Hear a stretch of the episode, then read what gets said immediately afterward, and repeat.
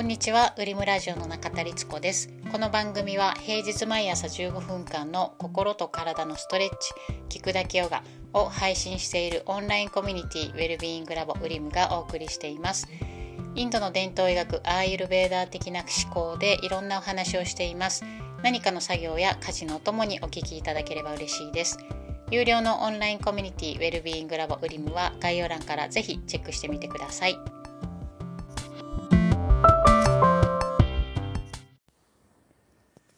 こんにちは、うりものりつこです。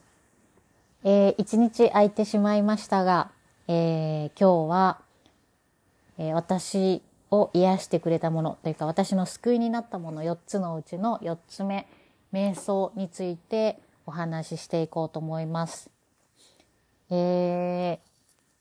まあ、私がすごく辛かった時に、こう、まあ今振り返ってみると、あ、これは私の救いになっていたなっていう思ったものが4つあったんですけど、えー、その4つっていうのが、えー、まず、えー、書くこと。あ、読むことから紹介しましたよね。紹介した順番で話すと、えまず読むこと。で、書くこと。で、体を動かすこと。呼吸を含めてなんですけど、体を動かすこと。で、今日は4つ目の瞑想について話していこうと思います。えー、瞑想については、まあ、ここでは、あの、何度も話してきたかなと思うんですが、まあ、ここで言う瞑想っていうのは、座って、目を閉じて、まあ、静かに呼吸をして何分間かあのそのまま座っているっていう形の瞑想なんですけどうん今日まで、えー、3回話してき 3, 3つ話した書くこと読むこと体を動かすことも私的にはこう瞑想的なものでもあるなと思ってるんですけどまあ今日話す瞑想っていうのはもう実際座って目を閉じてっていうあの瞑想と聞いて、まあ、思い浮かべるようなものなのかなと思うんですが、えーまあ、11月にすごく、えー、私の中でしんどかった時に、まあ、朝起きてすぐと夜寝る前1日2回瞑想、まあ、基本的には10分でもう少し長くする時もあったかなっていう感じだったんですけど基本的に10分間朝晩やってました。で今は朝はあの瞑想するんですけど夜はたまに抜けちゃうことも最近はあるかなっていう感じです。で11月はずっと朝晩やっていてでもうねあのやっぱりこう辛い時とかしんどい時っていうのはもう目を閉じて呼吸に集中してもずっと頭の中が騒がしくてまあ瞑想的な時間なんて瞑想していても頭の中はずっとめもう全然瞑想的じゃない感じ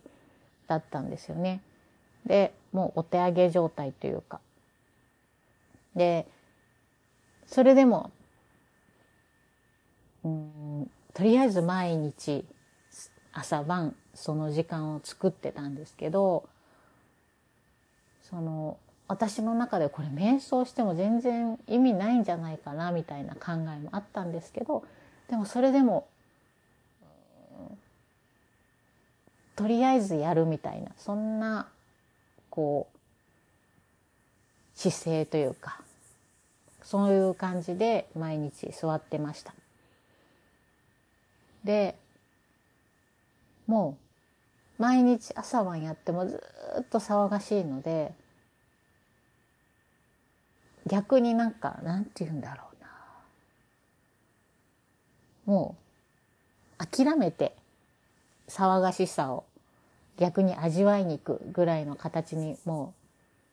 う途中からなってた感じなんですけどでも、ああ、頭の中騒がしいな、なんかテンパってるなみたいなことを、その時、その時気づけたことも、私の救いになっていたなと思います。で、こう、書くことと連動してくるんですけど、そうやってわーって出てきたものを、瞑想中に溢れてきたものを後でこう書き留めるようなこともしましたし、えー、まあある日は呼吸をしたらちょっとおしゃべりが少なくなる時もありましたし、まあ日によって騒がしい、頭が騒がしいなりにそれでも変化はあったりして、なんかね、もう瞑想で静かな時間を過ごすとか、整えるみたいなことからは程遠くて、こう騒がしい中にちょっとした変化に気づくとか、そういうレベルでした。で、えー、まあそんな中で、ちょっと夫の友人のあの、お寺に行く機会があって、で、その、そこのお寺は、こう、座禅とかやってるんですね。で、私も、あの、夫と一緒に座禅をさせてもらうこともありましたし、夫の親友なので、そこの、あの、住職は。で、まあ、いつもいろんなことを話すんですけど、まあ、その日は、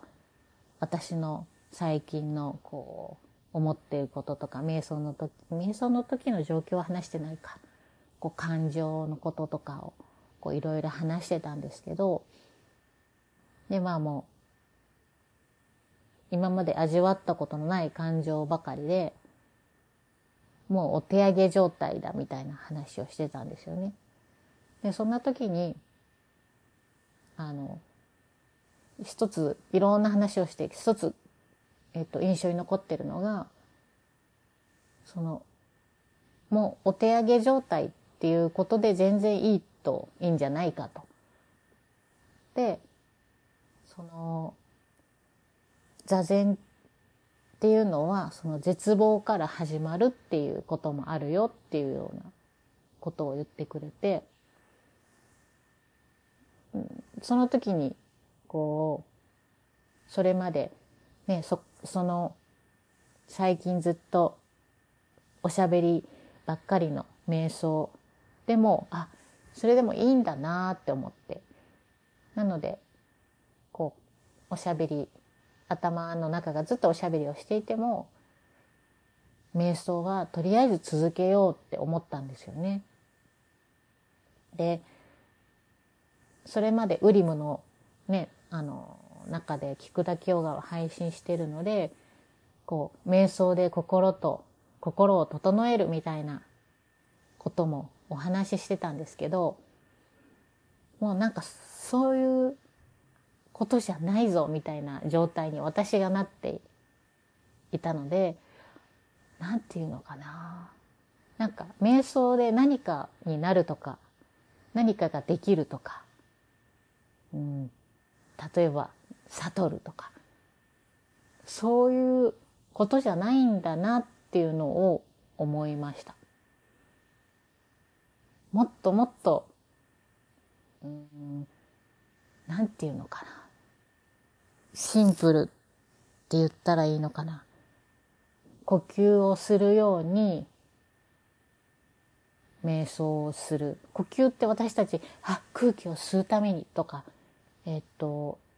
一日をより良くするためにとか、内臓の循環を良くするために呼吸をするっていうふうにしてないじゃないですか。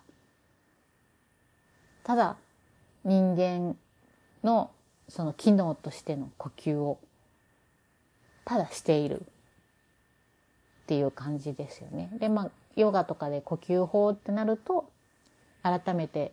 あ、呼吸しているな、吸ってるなとか吐いてるなとか長く吐き切ったなとかはあると思うんですけど、日常、こうね、生きている中で、生活の中でしている呼吸って何かのためにとかってしてないと思うんですよね。なんかそういう形というかで瞑想っていうのがあるのかなっていうのを今ふんわりと思ってます。でもちもちろんしんどかった時に10分の瞑想をすることでその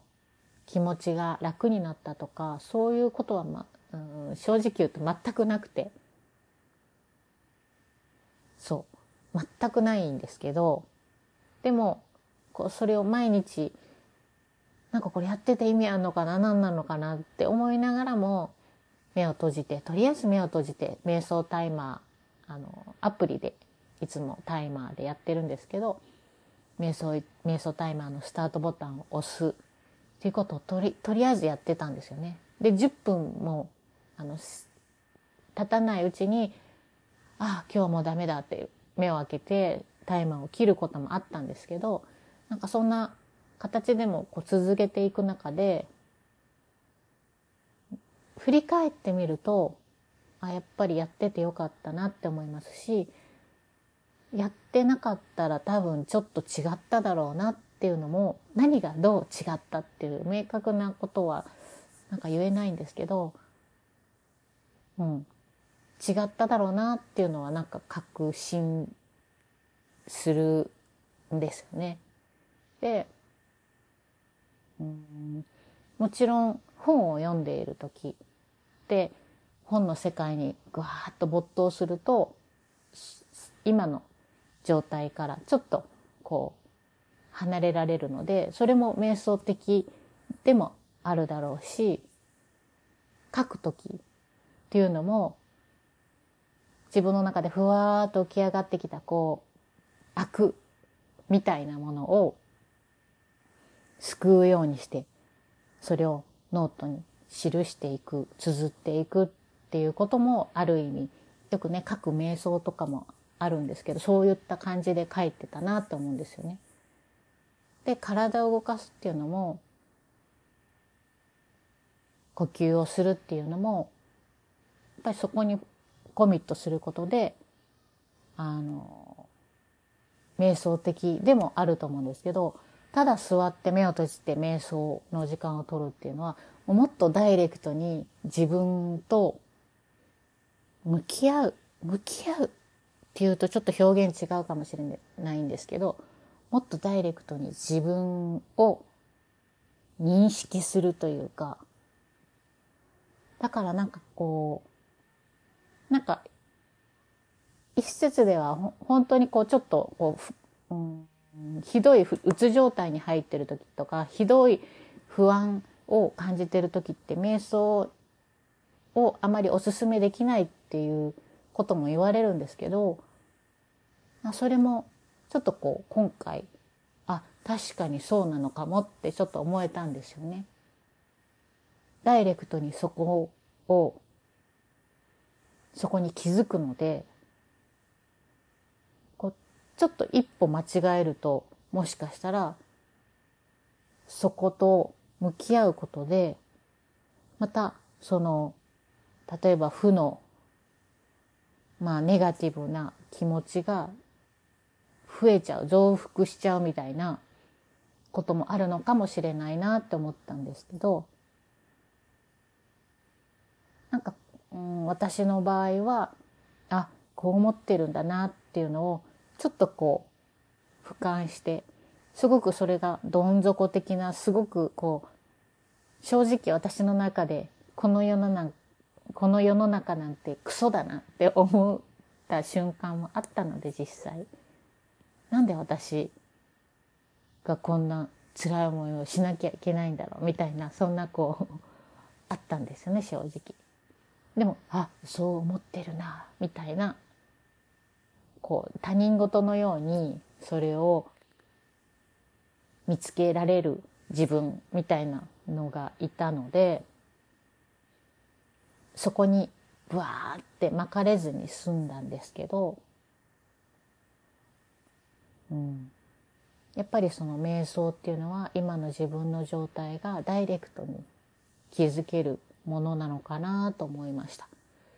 で今12月のね終わりぐらいになってきて今瞑想すると、まあ、おしゃべりはだいぶ減ったんですけど、でもね、やっぱりまだ違う、なんかそれまでの、こうちょっとツーンとした静けさみたいなものを感じることはまだ少ないし、あとね、最近ちょっと夜寝る前に瞑想すると、なんかね、眼球が動こうとするんですよね。なんかこう、神、それって多分私の中で神経がこう高ぶっている状態なのかなと思うんですけど、ちょっと最近寝る前にスマホを見たりしちゃっていたので、あ、それもあるのかなと思って、ちょっと寝る前、やっぱり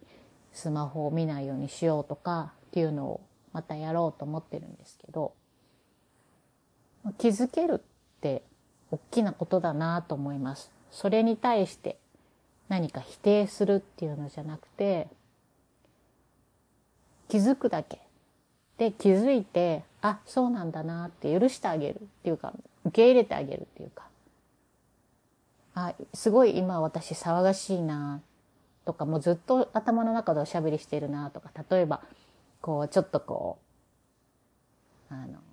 自暴自棄な感情があったとしても、それを消そうとせずに、あ、そう思ってんだな、しょうがないよねって思ってあげるというか、なんかそういうふうに今はしている感じです。あ、今日はおしゃべりし、今日もおしゃべりしてるな。あ、でもしょうがない。今日はそんな日なんだろう、みたいな。なんかこう、瞑想をしてそこに気づいたとしたら、それってね、あんまりプラスのエネルギーではないかもしれないから、それをなくそうってしちゃうかもしれないんですけど、なくすんじゃなくて、あ、今日はそうなんだな。でもそんな時もあるよねっていうふうにしてあげると、うん、ふわーっとちょっと溶けるというか、それをなくそうとするともっともっとそこがギュッとこう、なんていうのかな。輪郭がはっきりしてくるような感覚があるんですけど、ああ、そう、そうかそうか。あの、確かに、あの、自暴自棄になっちゃってるかもしれないけど、なんか言葉も汚くなっちゃってるかもしれないけど、そんな時もあるよねって思ってあげると、なんか輪郭がふわーっとボケていくというか、うん、そんな気がします。なので、まだまだ私も新しい発見をし続けている途中なんですけど、うん、でもやっぱりそのただ座って目を閉じてっていう時間は確実に私の助けになってくれているなと思います。で、一番なんかこうパニックに自分の中でパニックになっちゃっていた時も、うん、その時はもうただもうなんかわかんないけど、とりあえず、暇だし。例えば病院で時間もあるし、もう全然寝れないし、とりあえず座ろうとか。あと、ヨガニードラもしましたね。寝たまま瞑想みたいな風に言われる。ヨガニードラももう毎日朝晩してたかな。うん。それは、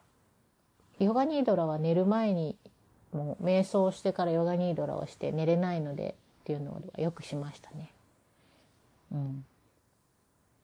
でそれはもちろん人にもよると思うんですけど私はヨガニードラをすると少し眠れたのでそれはあのもっとその座る瞑想よりもあの、うん、確実に私の睡眠に助けてあの助けを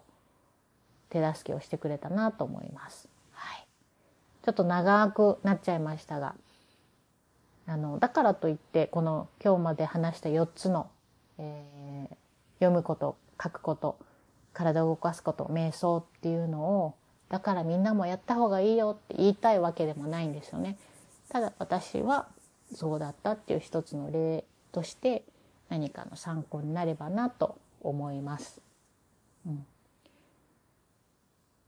で、まあ、その中で、4つの中で、どれが一番いいとか、そういうのもないんですけど、ただ一つ言えるのは、やっぱ体を動かすっていうのは、私たちのこの人間の構造として本当にあの必要なことなんだなと思います。なんかこう書くこととか読むことってちょっとプラスアルファ的な気がするんですけどなんか体を動かすことっていうのは私たちが存在しているっていうのはイコール動くことだと思うので必要不可欠なことなんだなっていうのを思います。なんかこうどんどん動かなくてもねいろんなことができるような時代になってきてますけど、ね、掃除機も機械がそのままやってくれるしあの例えば歩いてどこかに行かなくてもインターネットでプーンと行った気になったりできるんですけどもちろんそれも私あの文明のこう何て言うのかな新しいものを使うとかテクノロジーも大好きなんですけどでもやっぱり体を使って